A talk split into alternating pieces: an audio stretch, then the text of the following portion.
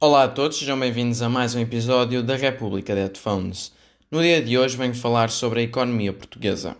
À semelhança de todo o mundo, Portugal já sofreu, está a sofrer e vai continuar a sofrer com a recessão económica da pandemia de Covid-19. Muito sangue, suor e lágrimas serão derramados no Ministério das Finanças para tentar evitar um choque contra uma parede de betão armado.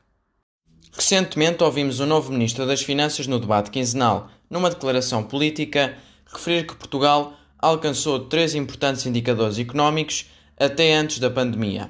Alcançou crescimento económico e do emprego, um saldo nas finanças públicas positivo e um saldo na balança comercial também positivo. Tudo isso é verdade, mas vamos analisar os dados. Quando em 2015 António Costa iniciou funções como Primeiro-Ministro de Portugal, as despesas da administração pública rondaram os 48,2% do PIB, as receitas da administração pública rondaram os 43,8% do PIB e, por conseguinte, o déficit orçamental foi de 4,4% do PIB. A taxa de desemprego foi de 12,4% do PIB e a taxa de crescimento real do PIB foi de 1,79%.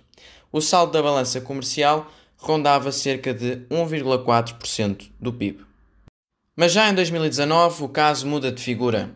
As despesas da administração pública rondaram os 42,7% do PIB e as receitas 42,9% do PIB, tendo gerado um excedente orçamental de 0,2% do PIB. A taxa de desemprego foi de 6,5% do PIB e a taxa de crescimento real do PIB foi de 2,16%. Para concluir, o saldo da balança comercial foi de 0,4% do PIB. Destes valores, podemos concluir diversos aspectos. A taxa de desemprego diminuiu para metade, mas o emprego no setor primário caiu, o emprego no setor secundário só cresceu face a 2015 mais 104 milhares, já o emprego no setor terciário aumentou cerca de mais 332 milhares. Deste modo, o emprego que criamos não foi estruturante para a nossa economia. O setor primário e secundário cresceram muito pouco ou até decresceram. Já o setor terciário cresceu muito. Mas para agravar, a remuneração de base média apenas cresceu só mais 56,50 euros face a 2015. Redirecionando agora a análise para a administração pública. As cativações foram enormes nos últimos anos, sendo que os grandes setores do Estado estão subfinanciados. A preocupação do governo não foi com as despesas de capital, mas sim com as despesas correntes nas despesas com o pessoal. Note-se que houve aumentos na função pública e diminuição do horário laboral, o que representou alguns custos ao erário público. Mas para além destas dispendiosas políticas económicas, houve também uma devolução integral dos rendimentos aos portugueses, o que vai limitar em muito depois o saldo das finanças públicas. O crescimento do PIB real de Portugal tem sido baixo comparativamente com algumas outras economias europeias. Note-se que em 2019 Portugal cresceu 2,16%, mas a Hungria 4,9%, a Irlanda 5,5%, a Lituânia 3,9% e a Estónia 4,3%. Para concluir esta maratona estatística, vou analisar a balança comercial. Certo que em 2019 tínhamos um excedente de 0,4% do PIB. No entanto, grande parte desse excedente deve-se à balança de pagamentos de viagens e turismo, que, face a 2015, recebemos mais 4.858 milhões.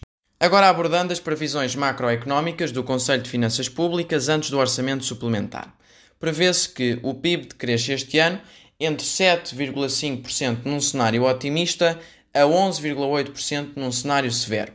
E haja um aumento da taxa de desemprego, ficando esta entre 7,2% num cenário otimista a 13,2% num cenário severo. Assim, o saldo orçamental deste ano poderá oscilar entre os 6,5% num cenário otimista e os 9,3% num cenário severo.